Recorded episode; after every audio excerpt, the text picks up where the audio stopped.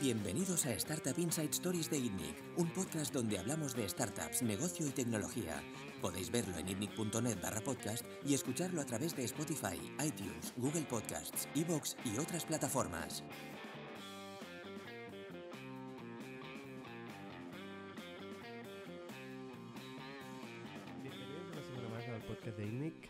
Soy Bernat Ferrero, CEO de INNIC. Esta semana estoy con Juan Rodríguez, CEO de Camalún. Hola, buenos días. Y con Javier Aracil, funda- ¿qué tal? Fundador de Mr. Wonderful. Buenos días, ¿qué tal? Mr. Wonderful es, es una marca bueno, explosiva que ha conquistado un poco bueno, España y el mundo ¿no? actualmente. Bueno, estamos en ello, estamos en ello. Estáis en Más en ello. España que en el mundo, pero bueno, estamos en, arrancando diferentes países, sí.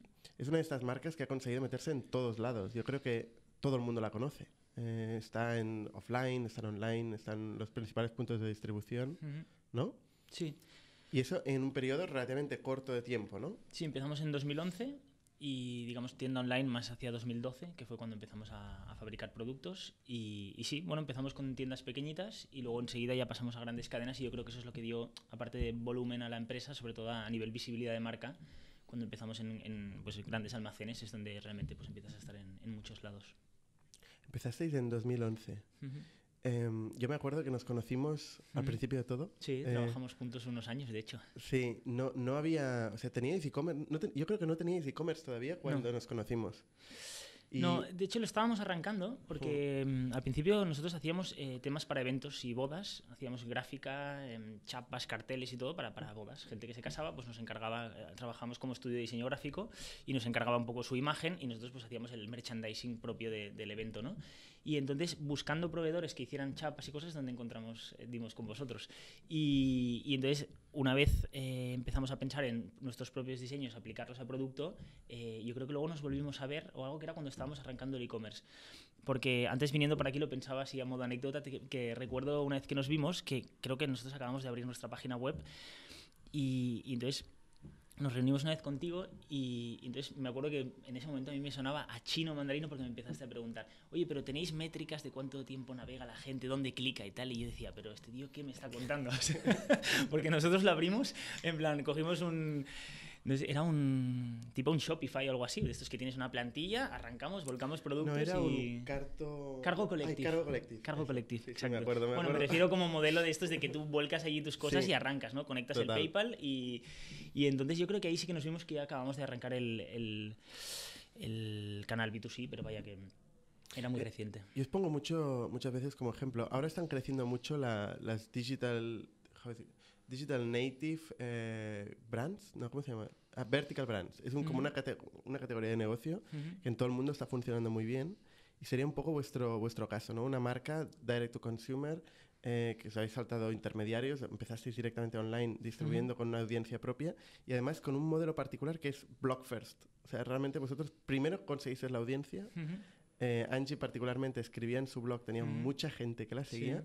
Entonces, eh, ya primero, o sea, una vez tienes ya la audiencia potencial que te sigue, que, que bueno, eh, pre-influencer, podríamos decir, ¿no? Porque la gente la seguía y Sí. tal. Entonces es cuando arrancas el negocio, ¿no? Sí. Es al De revés hecho, nosotros, de la sí, mayoría de marcas de y la hecho, mayoría en lugar de construir, bueno, primero el producto y luego buscar el público que, que este producto, nosotros realmente tuvimos primero la comunidad, porque empezábamos a subir en Exacto. Facebook, eh, como os decía, hacíamos de estudio de diseño, no, no comercializábamos cosas todavía, ¿no? Entonces, sí que en la página de Facebook, donde aparte del blog que Angie explicaba pues, cosas de boda, de decoración, de un poco del entorno donde nos movíamos entonces, eh, en nuestra página de Facebook íbamos subiendo las, las viñetas que luego serían los productos, digamos, las, las- pues los, los dibujitos con las frases, las, coñas que íbamos haciendo, pues las subíamos en Facebook. Y entonces tenían muchísimo engagement y se compartían a saco. Luego también hay que decir que muchas veces la gente ahora nos pregunta de, oye, pues ¿cómo llegas a tanta gente? ¿Cómo arrancasteis? También Facebook eh, en ese momento, o las redes sociales, era otro, otro momento que no era ahora. Es decir, tú llegabas y llegabas a toda tu audiencia. Todavía no te...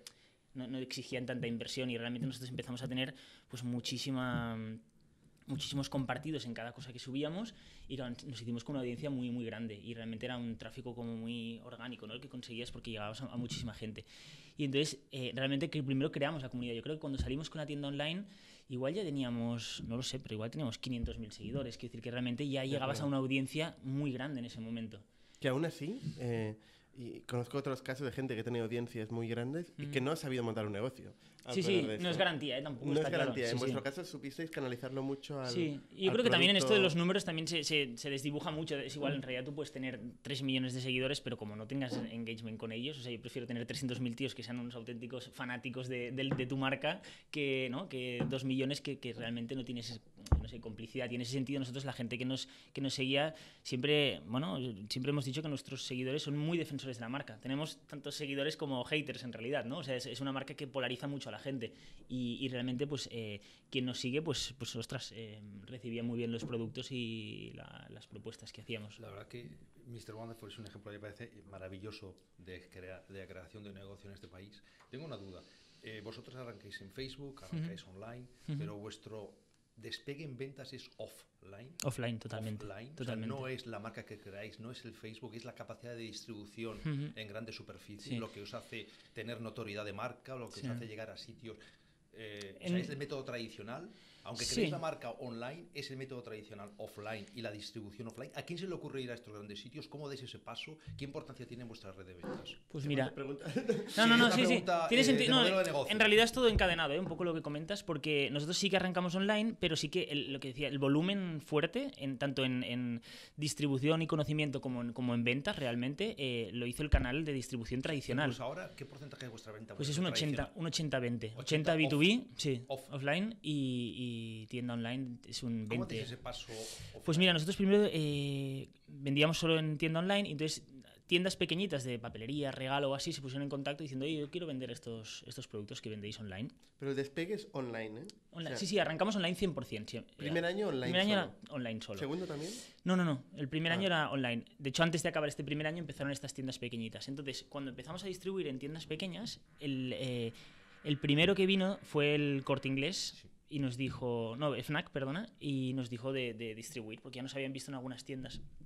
Entonces, eh, ¿qué ocurre? Que aquí, claro, arrancas y de repente te piden eh, que tus productos que tú los tenías online y los metías en una caja, oye, lo envío a fulanito, tenías que, no sé, codificarlos con códigos de barras, no sé qué, entrar un poco en, todo el, canal este eh, de retail puro y duro, ¿no? Entonces eso es lo que nos hizo como empresa cambiar muchas cosas a nivel logístico, cambiar de almacén, o sea, prepararnos un poco para, esta distribución.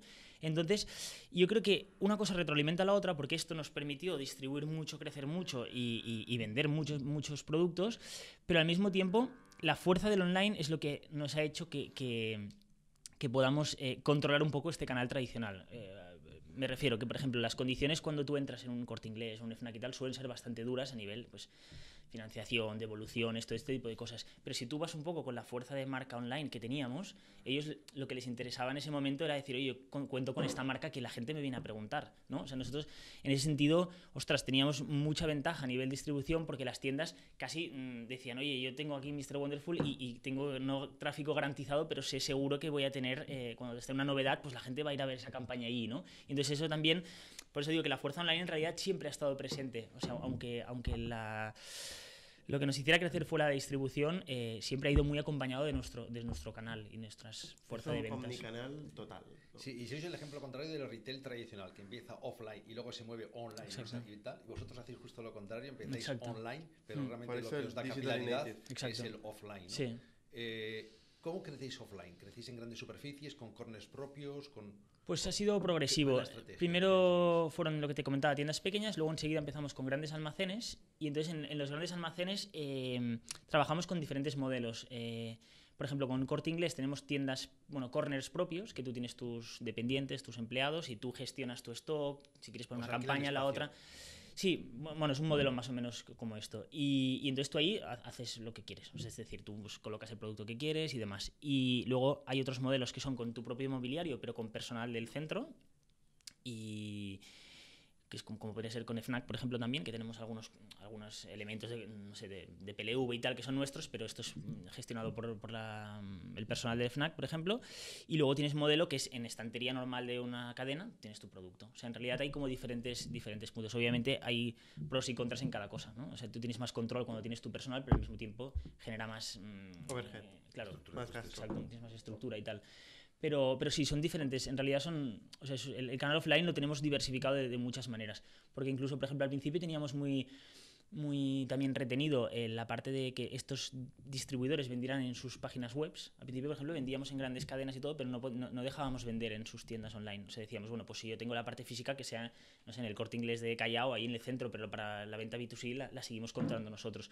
Pero luego también fuimos, pues, fuimos ampliando y, y, dejando diferentes barreras, ¿no? En este sentido. ¿Amazon también? Amazon vendemos también. Hmm. ¿Es importante para vosotros? Eh, sí, hace volumen, pero, pero bueno, también El tiene, tiene tanta fuerza que también tienes que balancear un poco entre, entre no le puedes dejar todo, porque entonces directamente yo creo que, ah, no sé, abarcaría todo el B2C y, y tú no tendrías control, ¿no? Y entonces yo creo que en eso vamos trabajando un poco qué campañas hacemos con ellos, cuáles no. O sea, no, no es puerta abierta a todo, pero sí hacen, hacen volumen y, y van creciendo. Sí, sí. Oye, has hablado de que os vino a ver FNAC. Yo Ujú. creo que mucha gente tiene proyectos que se plantea la distribución offline, pero realmente no saben por dónde empezar, ¿no? O sea, ¿Realmente os llamó FNAC?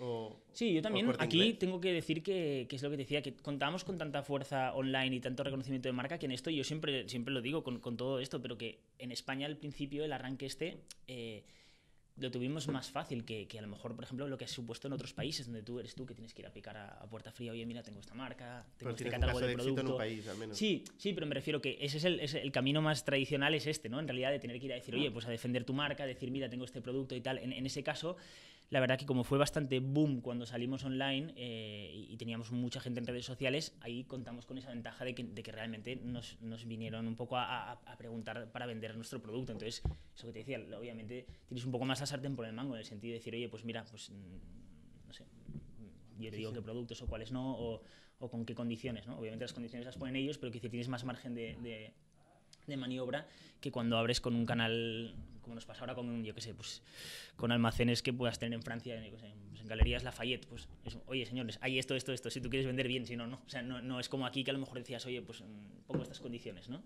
¿En qué países vendéis? Vendemos, eh, vendemos en un poco más de 30 países, pero con presencia fuerte, digamos, eh, en España, Francia, Portugal, Italia. Estos serían los, los más fuertes. Y luego en Latinoamérica también hemos empezado, estamos en México, Colombia, Perú. O sea, esto te hablo que tengan pues, presencia significativa. Y luego sí que tenemos puntos de venta, pero sería más un poco aquello de picoteo en, pues, en Que vosotros cuando empezasteis Mr. Wonderful, toda esta comunidad tan grande que fuisteis capaces de creer que es realmente, realmente asombroso, ¿no? ¿Era española básicamente toda ella? Toda la marca, dices. Sí, la lo que Al principio. El principio sí, sí. era española. Entonces, esto, eh, escalar este modelo a otros países, Es complicado porque, porque sobre todo nosotros, piensa que la, la esencia de nuestro producto es el, es el mensaje. O sea, todo está envuelto en un diseño y tal, pero al final es un mensaje. Lo que estás poniendo es, eh, no sé, estás felicitando a tu padre por, por algo, ¿no?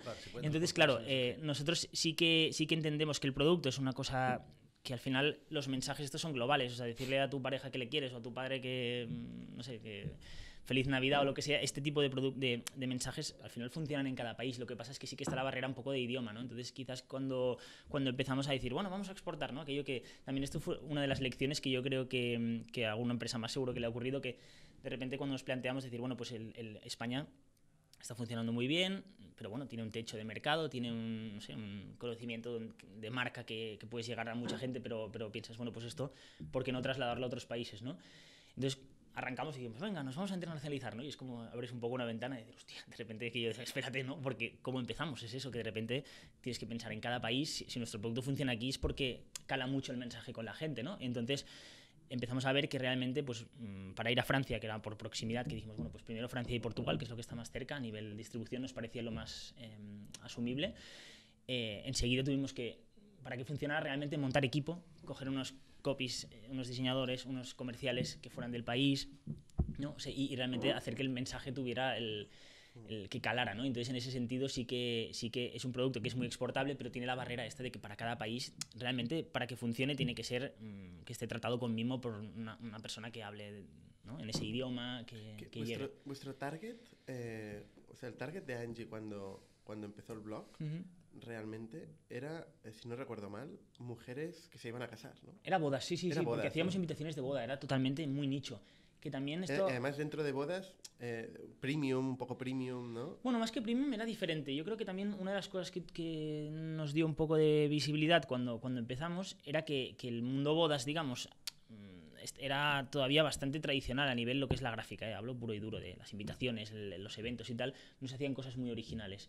Y entonces eh, Angie pues veía muchas cosas de blogs americanos, de, de cosas que se hacían en otros sitios y, y entonces eh, un poco lo que hicimos fue como empezar a proponer esto, de decir, pues oye, pues no sé, a nivel estético, a nivel ideas, pues que las cosas fueran un poco más originales. Entonces, más que que fuera más premium, yo creo que era como más originales. De hecho, teníamos pues esto clientes que decían, oye, pues mira, mi boda la voy a tematizar de no sé qué, ¿sabes? Empezaron a ver un poco ese tipo de cosas.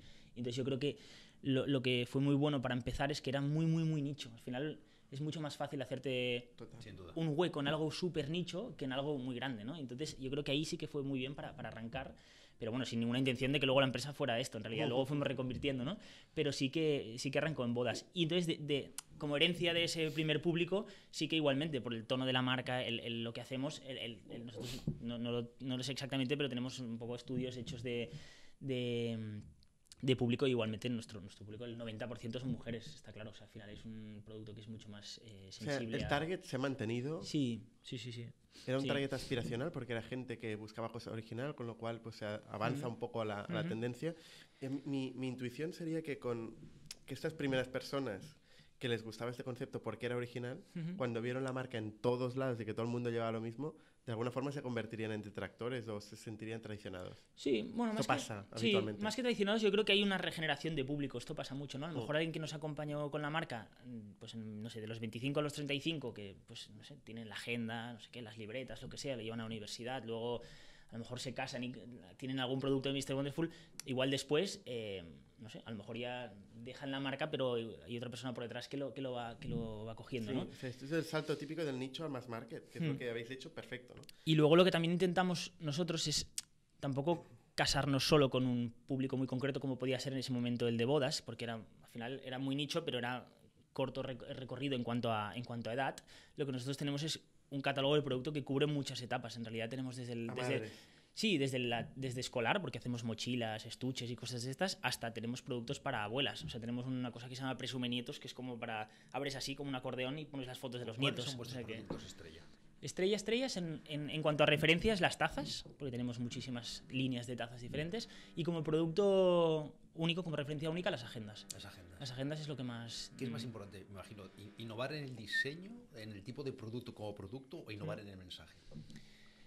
Pues yo creo que las dos cosas, porque al final mensajes nosotros utilizamos mil porque tenemos un montón de productos y, y vamos creando siempre mensajes nuevos y, y luego los productos también los tienes que ir renovando, no te puedes quedar con el primera taza que hiciste, tienes ¿Cómo que ir haciendo innovaciones. a China buscando allí cosas Sí, tenemos proveedores por todo. No, no, no China, es no solo China, me refiero también. ¿Cuáles son Tenemos en, Turquía, en China, en, fuentes? en- Turquía.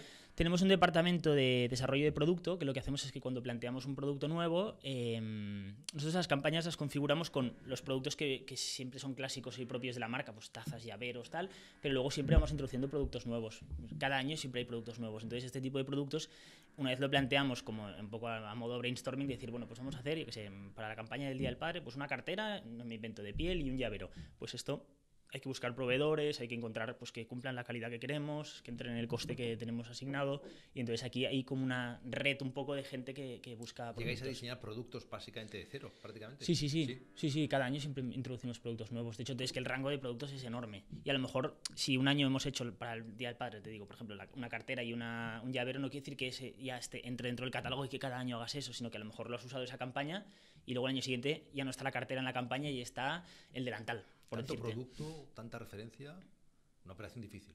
Estocar. Sí, sí, sí, esta, la parte de compras es complicadísima. Esa- yo creo que es la parte más, en un negocio como el nuestro, que tienes tanto volumen y tantas referencias, el, donde te juegas un poco el, El margen. el margen y el, el pescado, como se dice, es aquello, es en, es en el afinar en las compras. Afinar en las compras, es- ¿no? Es- esta es la guerra de siempre. En una campaña, pues, miras el histórico de ventas. te quedas cortas y Claro, te quedas miras el largo, ¿no? histórico de ventas anterior, miras el tal, pero como te digo, siempre las campañas están configuradas con productos nuevos y de repente a veces te pasas de frenada y dices, ostras, este stock me ha quedado esto, o al revés, te quedas corto y también da rabia porque dices, hostia, este producto que bien ha funcionado si hubiéramos comprado un poco más.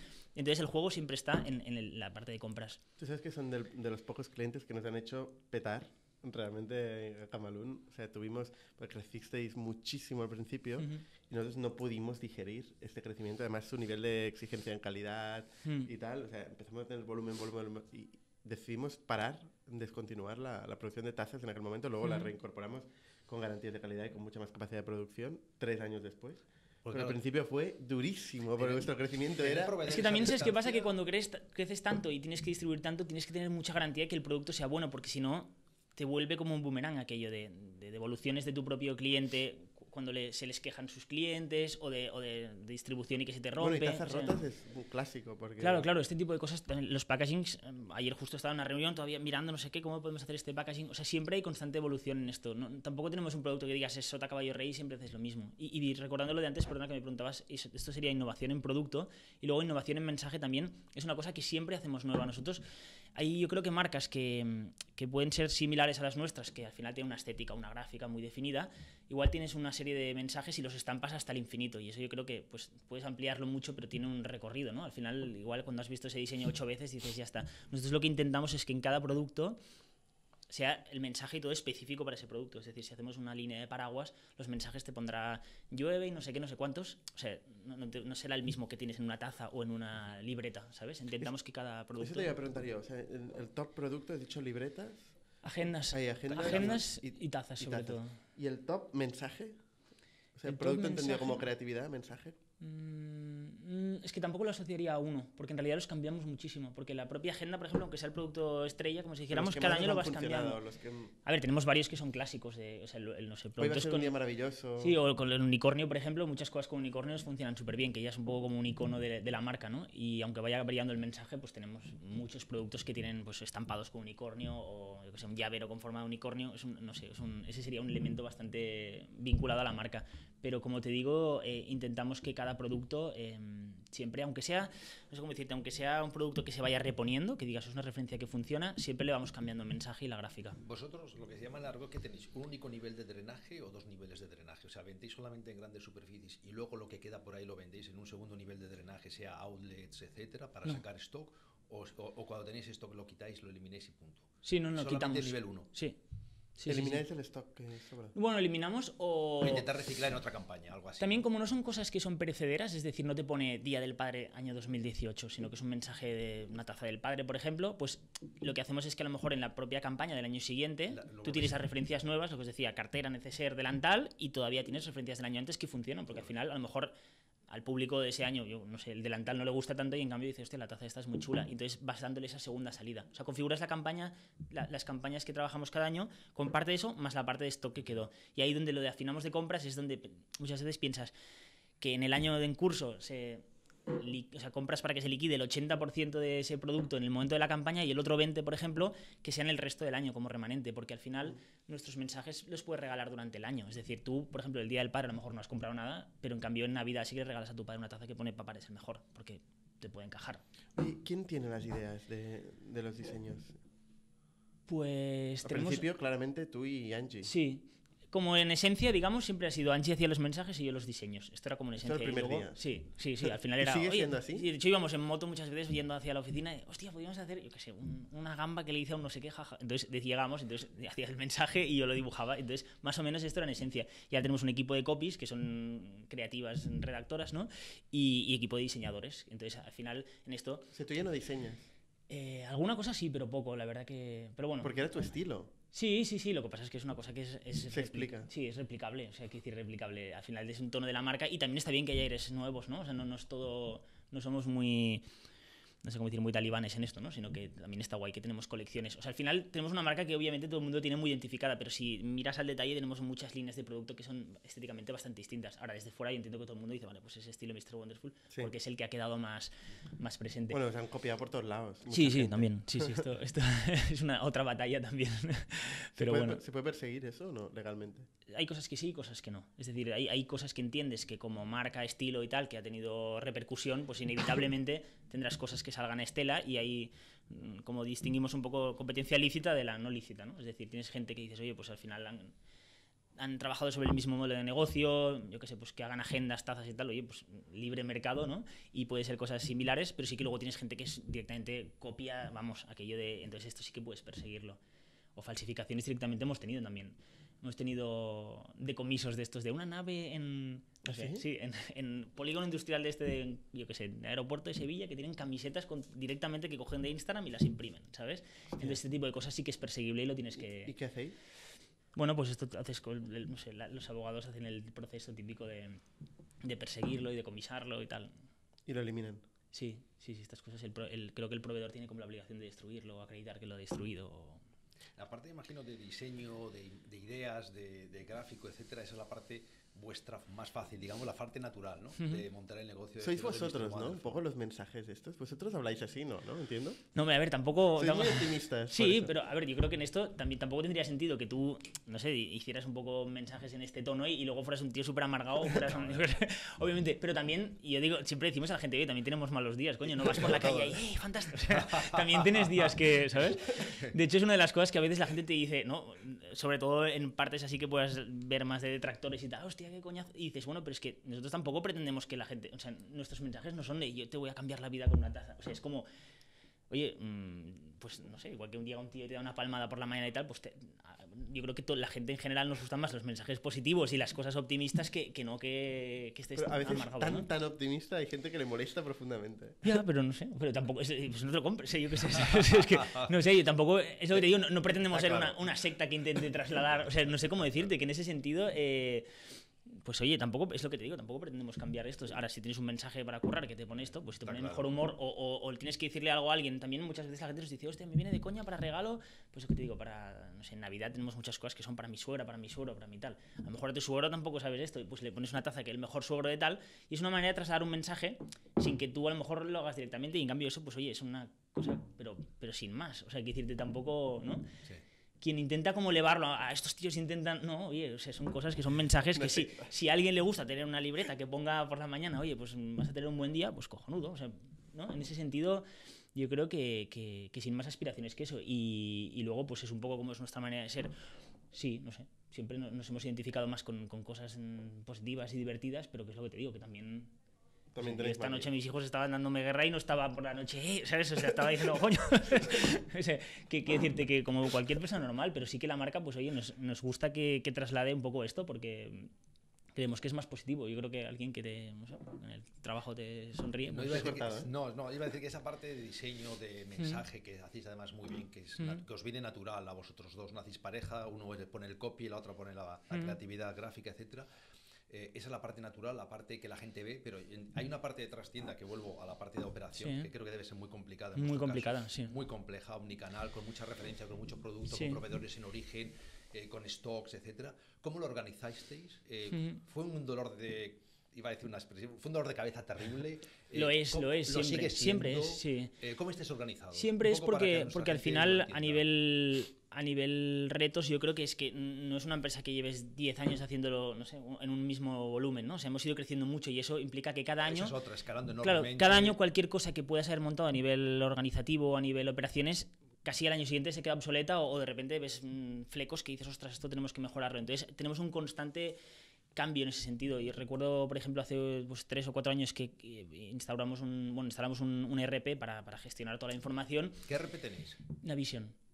Entonces, en ese momento, por ejemplo, me acuerdo de valorar diferentes proveedores eh, y había algunos como más pequeños y igual es el momento que piensas, bueno, oye, con esto tiramos, pero muchas veces hemos de pensar y dices, hostia, espérate, a ver si dentro de dos años esto se nos va a quedar pequeño. Entonces, ese tipo de cambios muchas veces nos ha pasado que al cabo de dos años de repente dices, ¡buah! Te has acabado este software o, o esta manera de organizarlo y ya tienes que pensar en otra. Entonces, la verdad que hemos tenido muchos retos a nivel organizativo. Entonces, em, en cuanto a estructura, nosotros desde el principio contamos con, con Patricia, que es la hermana de Angie, es mi cuñada, eh, que ella es la CEO.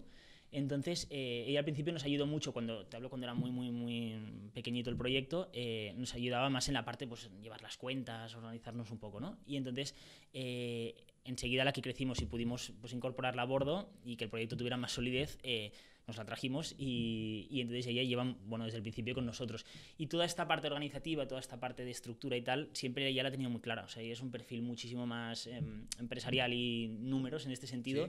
Y, y entonces yo creo que conforme hemos ido creciendo el proyecto, hay cosas que se han ido configurando en base a la demanda, en el momento eso que te decía, no teníamos antes un departamento de compras, eran, pues éramos nosotros mismos. Eh, Patricia hacía la previsión y decía, bueno, pues compramos no sé cuántas tazas, compramos no sé cuántos calendarios. Y hostia, te pasabas, te quedabas corto, no trabajabas con ningún tipo de información. Entonces, obviamente, pues luego vas incorporando pues, más sistemas de medición, vas teniendo históricos, vas teniendo no sé, ahora estoy explicando unos algoritmos de compra y tal, que digo, hostia, me suena a, a, chino, pero que realmente, en ese sentido, yo creo que, ostras, en estos eh, ocho años, como quien dice, que han sido más de, de empresa, los cambios constantes, porque es constante, o sea, no, no, es que hayas llegado a un punto de estructura que digas, ostras, ahora estamos perfectos, siempre hay cosas a mejorar. ¿no? ¿Tenéis un único centro de distribución? Sí. Llega la, la, el producto uh -huh. llega a un único... Sí, tenemos un almacén que está partido, una parte es B2C y la otra es B2B, sí que son dos operativas que son separadas. La operación, o sea, tenéis sí, dos operaciones. Las operativas son, son separadas, y entonces... Eh, el volumen grueso está en, el, está en la parte de B2B y, de hecho en B2B también está separado internacional de, nacional, que el, peso es mayor en nacional. Y entonces, eh, ya te digo, luego pues hemos ido montando, al, principio dices, pues una persona que te decía de, de compras, oye, pues un, una persona que mire, a la compras son 10, o sea, o operaciones o logística, ¿no? Vas, vas, creciendo los departamentos. Yo creo que una de las cosas que seguro que, como habréis visto aquí en empresas, cuando estás en, en fases a lo mejor iniciales que habéis tenido empresas más pequeñas, al principio tienes mucha gente que es muy multitask, ¿no? Este tío te hace no sé qué, a la vez luego te hace, pues esto, compras y a la vez te hace tal. Entonces, conforme creces, vas viendo que hay como tareas mucho más específicas que ya dan para pedir a una persona que sea un tío que solo hace, no sé, que casa albaranes con no sé qué, ¿sabes? Ese tipo de, cosas las, las, vas como dimensionando. Y entonces aquí... Eh, pues, por ejemplo, la parte comercial lo mismo. Al principio teníamos una persona que era pues quien hablaba con Corte Inglés, a la vez con el FNAC, a la vez con la tienda de la Pepi de Sevilla, con la, ¿sabes? Y entonces en ese sentido luego vas diciendo, bueno, pues ya separo. Entonces tengo una gente que es para grandes cuentas, otros que son para tiendas medianas.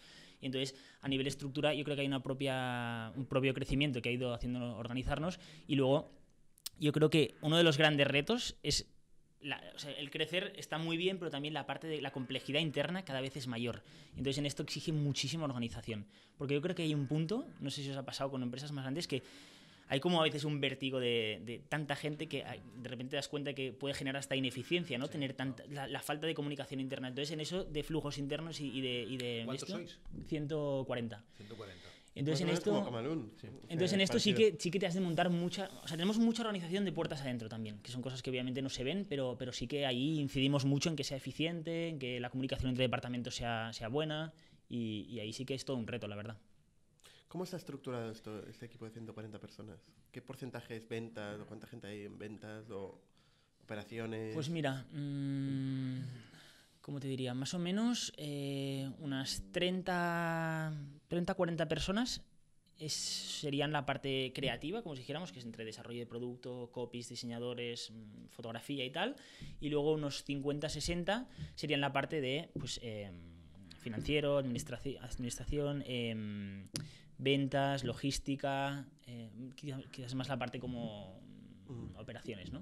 Nosotros siempre decimos que funcionamos un poco como si fuera un estudio de diseño o una agencia de diseño y una comercializadora, ¿no? Como si dijéramos todas las, las fases que necesita para, para, este producto que se está pariendo en unas salas que luego que necesitas, ¿no? Desde, porque cubrimos todas las, todas las fases, desde que se piensa un producto de cero, lo que decíamos, alguien que busca los productos, eh, proveedores, que trae las muestras, mientras... ¿Que son equipos multidisciplinarios? ¿O son, o son como no, son separados, separados, son separados, separados, sí. Son perfiles muy, muy concretos cada, cada esto, pero al final es como una cadena, ¿no? Porque es desde el principio del producto hasta que llega a tienda. Con todas las fases que implica, incluido en tienda final, tienes pues una red de, de gestores de puntos de venta que van viendo cómo está el producto en las tiendas, que están repartidos por España, hasta las, los comerciales. La, ¿Le, sí. llamáis ventas? ¿La parte que mm. va por la calle viendo los distribuidores? Sí, bueno, equipo de ventas sería más, lo hacemos desde la oficina y vale. esto sería más solo gestores de punto de venta, que es un poco los que controlan que el producto esté bien expuesto, que Exacto. las colecciones estén donde toca, tienen un poco de contacto con las tiendas a nivel, pues oye, demandas que puedan tener. ¿sabes? ¿Y la, ¿Y la gente de venta dentro de casa qué hace? ¿Con quién habla? Pues se reparten las tiendas, es como cada uno lleva ah. una cartera de clientes, digamos, entonces llevan la ¿Consiguen distribuidores o mantienen eh, no, es los más, distribuidores existentes? Es más de, de, más que de prospección de mercado, es más de gestión. O sea, son como gestores de, de esa, de esa. Por cuenta. ejemplo, del FNAC.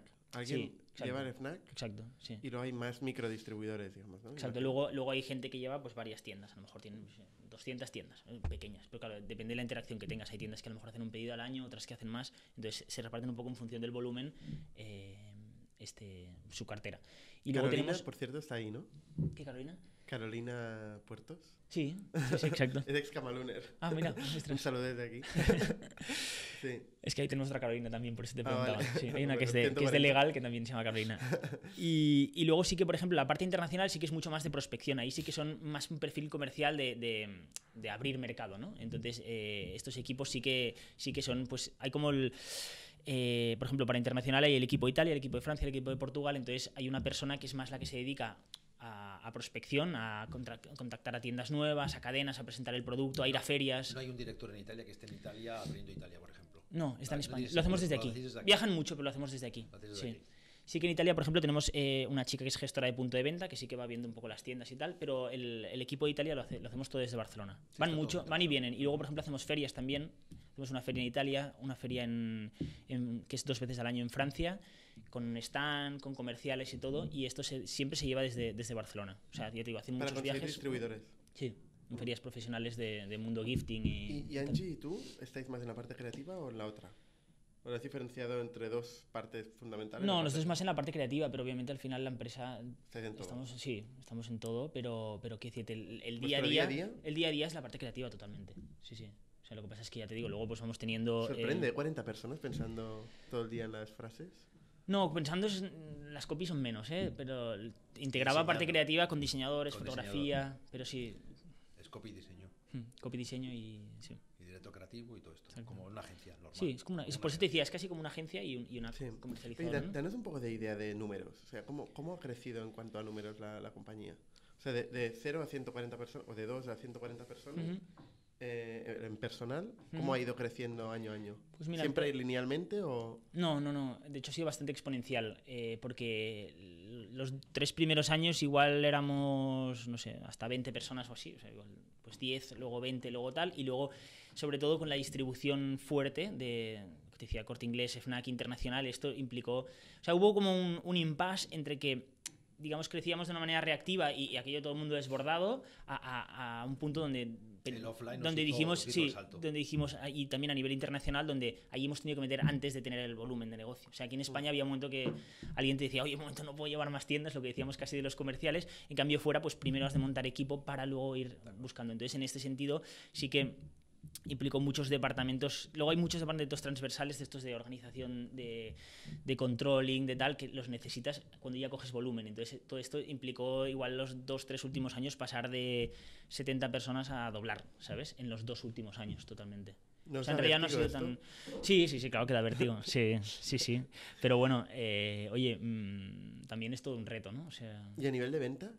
a nivel ¿Cómo- de ¿Cómo ha ventas... crecido la compañía? Pues mira, eh, también fue bastante exponencial porque hemos ido do- más o menos, bueno, no, más que doblando cada año en realidad. Y, y entonces, bueno, ahora más o menos en datos sería, pues mira, el primer año hicimos a lo mejor medio millón, el siguiente hicimos cuatro y medio, el siguiente, no sé, 12, el siguiente 20 y el siguiente 30. O sea, fue como, ¿sabes? Un poco... 30 así. fue en 2016, si no me equivoco. 30 y algo. ¿Y 31, desde 32. 2016? Eh, el año pasado hicimos 30 y pico también. O sea, en 2016 eh, tuvisteis como un aplanamiento, ¿no? Llegasteis al, al pseudotecho en España. Sí, porque también, es lo que os decía, también la- hace unos años atrás empezamos la expansión internacional porque al final España tiene un techo. O sea, Claro. vendemos en muchos es los sitios. 30. Está sobre los 30. Sí, a a ver, ahí hay una parte internacional también, ¿eh? Ah, vale. Pero Pero, imagino que fuera cuesta más crecer, ¿no? pero fuera cuesta más y después que, que, claro, también en España, es lo que os decía, distribuimos en muchos sitios, pero tampoco quieres estar en todos, todos lados. Es decir, nosotros pues estamos en sitios donde que- queremos que el producto esté. Entonces igual así que habría más, no sé, mm, tendrías más canales donde dis- distribuir, pero también, bueno, es una manera de, de posicionar la marca donde quieres que esté. Y entonces fuera, obviamente el crecimiento no puede ser tan rápido como en España. O sea, estamos en ello y es todo un reto, pero es lo que os decía, a nivel comercial no es lo mismo. que- Fuera el gran país que es Francia. Italia. Italia y Francia van bastante a la par. Portugal va muy bien, en proporción a la población y a esto va súper bien, No tiene potencial. pero como potencial Francia e Italia son más. Italia funciona muy muy bien. No sé si es porque son más próximos a, a nosotros a nivel cultural o a nivel también distribución y todo, no sé, nos entendemos más en ese sentido. Y Italia empezó más tarde, pero Latinoamérica me ha dicho que estabais también. sí, estamos ¿Cómo en, México, empezamos hace unos, pero poco tiempo, hace, en Palacio del Hierro. Y, y luego empezaremos también en otros almacenes. El ir a México os ha hecho tener que cambiar la operación también. De momento lo hacemos desde... es- o- de, momento lo hacemos desde... No, de momento lo hacemos desde aquí. Desde aquí distribuís. Sí. Entonces, claro, también es un impedimento. De hecho, desde el principio de todo, la- también como por... No sé cómo decirlo, con- por, por afinidad dirías, lo, lo lógico sería distribuir en Sudamérica porque al final tienes, tienes todos los, los productos en, bueno, en castellano. Habría algunas cosas que son muy locales que no puedes, pero mucho producto está en, en frases que, que podrían funcionar. Pero claro, la parte operativa siempre ha sido Complicado. complicada, porque al final está, está muy lejos y entonces en ese sentido estamos empezando ahora con, con ellos y obviamente si coge volumen sí que entonces ya pensaríamos en, en, no sé, en almacenar allá y desde ahí distribuir. Pero de momento estamos en... ¿Y la evolución empezando. en cuanto al resultado de la compañía? O sea, ha tenido beneficios desde el primer día, ¿no? Mr. Sí. Wonderful. ¿Siempre? Sí. Ostras, esto es- también es genial. es algo distinto en el mundo Sí. de startup, ¿no? Sí, es que yo de hecho nunca, nunca, nunca he dicho que fuéramos una startup en el sentido tradicional de una Esto también te startup. lo quería preguntar. Alguna vez que nos han preguntado, ¿sois una startup tal? Y digo, no, eh, yo no sé la parte mm, académica de exactamente de definición de qué sería una startup o no, pero yo creo que en este sentido somos una empresa más tradicional al uso, en el sentido que... que- Una empresa familiar. bueno, sí, sí, pero me refiero que a nivel, muchas veces quizás lo que distingue a lo mejor, eh, como definición hablo, eh, propia de lo que es una startup o no, es la parte que a lo mejor empiezas con, con capital y después ¿no? el break-even, lo que sea, o sea, el, el modelo más tradicional de una startup, en nuestro caso siempre ha sido muy cuento de la vieja, de, o sea, de vendo dos tazas, fabrico cuatro, vendo cuatro, fabrico ocho. O sea, en ese sentido siempre ha sido eh, pues autofinanciada desde el principio con, con el propio beneficio que íbamos sacando de la empresa. ¿Nunca habéis levantado ni un euro? ¿Ni Friends and Family? No.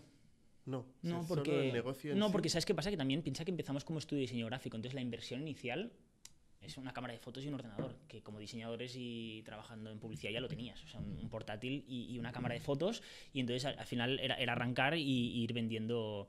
Los costes al principio eran, eran, eran muy, muy pocos, porque tal cual fabricábamos íbamos vendiendo. Pero ha sido recientemente que habéis, habéis, incluido un fondo, ¿no? Exacto, sí. ¿Cómo ha ido? En este 2017, final de 2017. ¿Por, por qué lo hicisteis? Pues mira, porque también a nivel proyecto, eh, lo que hablábamos hace un rato de la complejidad que vas adquiriendo, hay un punto en que, en que ostras, te, ves que, por un lado, dices, "Mm, mm, vamos a ir acompañados, ¿no? Y por otro lado, las apuestas son tan grandes en cuanto a internacionalizar la marca que eh, dices, ostras, eh, igual es mejor que busquemos a alguien que nos acompañe, no sé cómo decirlo, que, Que os ayude. que nos ayude por un lado y por Comparta riesgo también sí, en el proyecto, esto te iba a decir, no, no solo es que nos ayude, porque también podrías decir, oye, pues te buscas Sí. a un mentor, o sea, es esto y compartir riesgo también, porque hay un punto en que cada apuesta cada vez es más grande. Tú dices, "Hostia, montar un equipo internacional, pues al final miras eh, en equipos, en sueldos, en inversión y tal, y entonces hay un punto en que, en que pues empieza a dar vértigo y dices, bueno, pues vamos a ser más en, ¿no? en, la, en la mesa de juego y, y por otro lado también buscar esta parte un poco de expertise y de, y de conocimiento de, de- de un fondo que ha trabajado con otras empresas internacionalizando y que podía aportar gente en el consejo que controlara y tal y, y- pues este es ¿Qué fondo, eh? Realza Capital se llaman unos de, de Madrid y, y luego por ejemplo pues tenemos ¿Cuánto, ¿Cuánto invirtieron en la compañía? Mm, es que es bueno No es sé si es confi- sí, público. no, no es Ah, vale, público, vale, sí. Yo te pregunto, tú No, no, responde sí. lo que te dé la gana. y, y luego ¿Os ha por ejemplo ¿Os ha ayudado?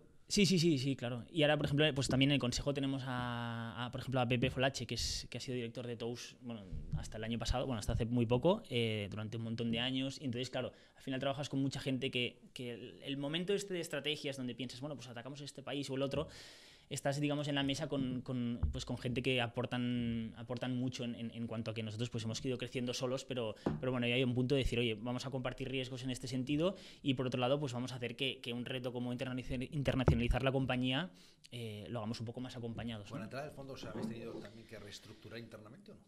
Sí, hay una parte que te obligan a... A repensar.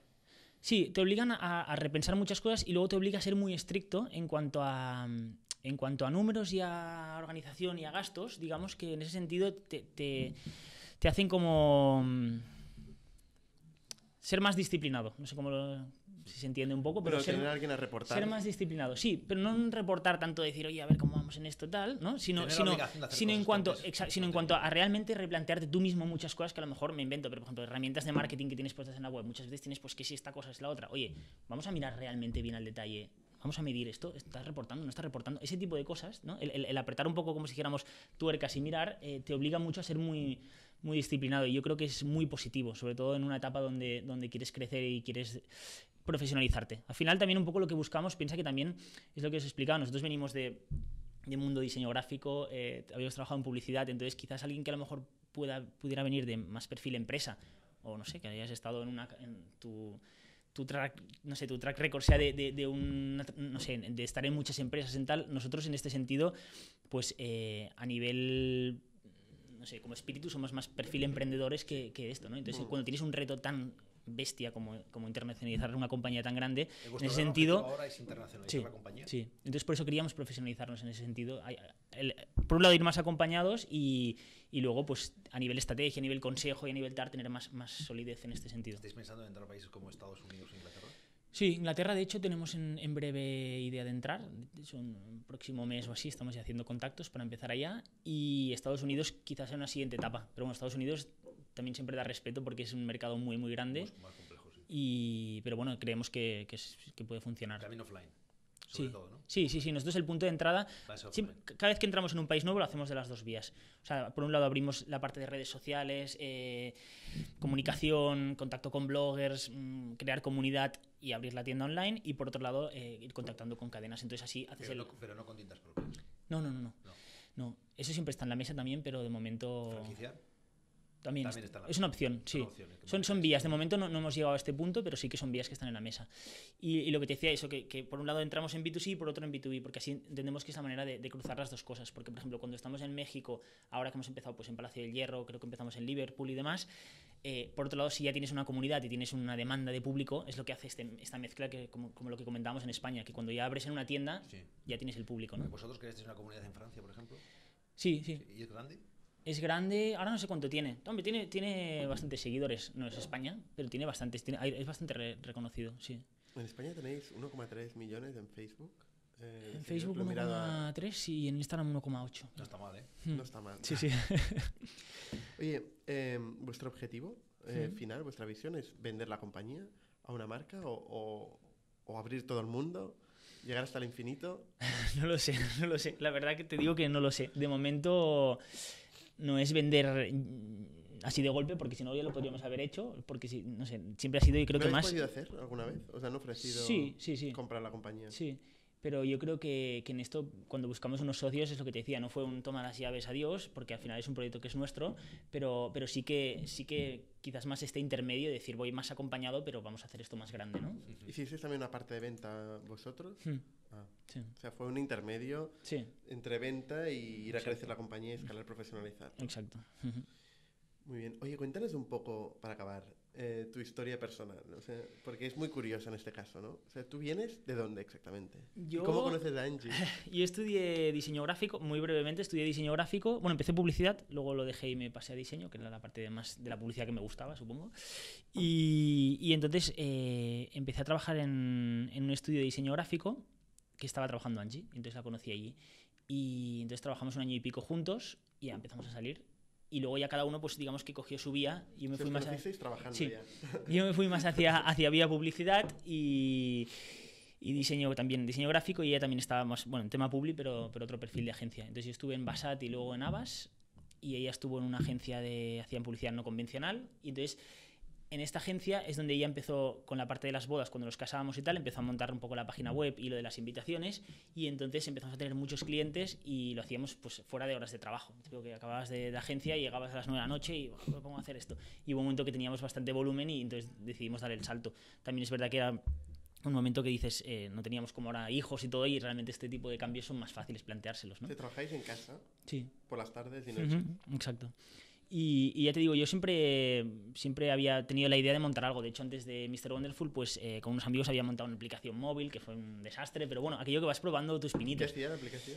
Era eh, como de. mm, digamos como de ocio nocturno. Era como que los, los- los bares y los, eh, no sé, las salas de conciertos o algo, pues ah, te, te hacían como push notifications con un poco con las, los eventos que Radio había y tal. Fever, pero... Sí, de ese estilo.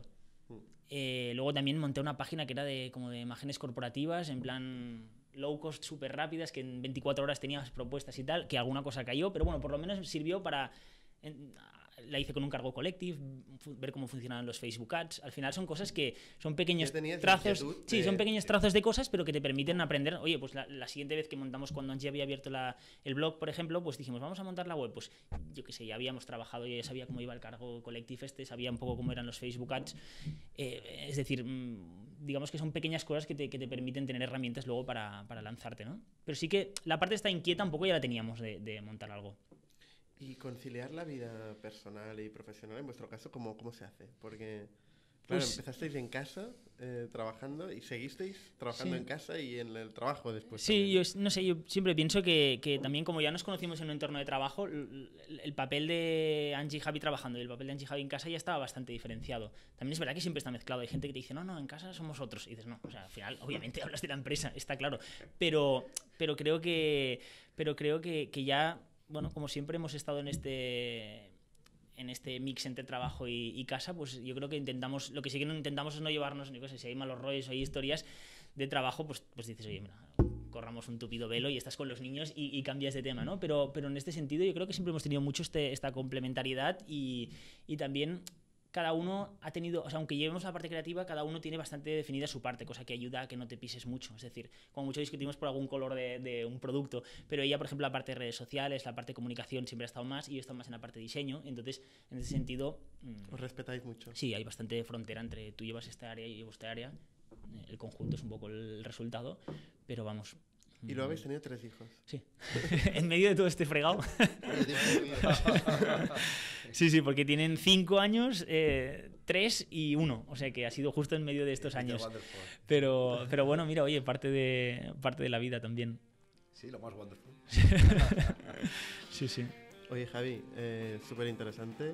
Eh, muchas gracias por explicarnos pues, a vosotros. historia transparentemente. Suscribíos a nuestro podcast semanal en youtube.com barra iTunes, iVoox o RSS para no perderos ningún episodio. También lo podéis recibir en vuestro correo suscribiéndoos a nuestra newsletter semanal en itnic.net.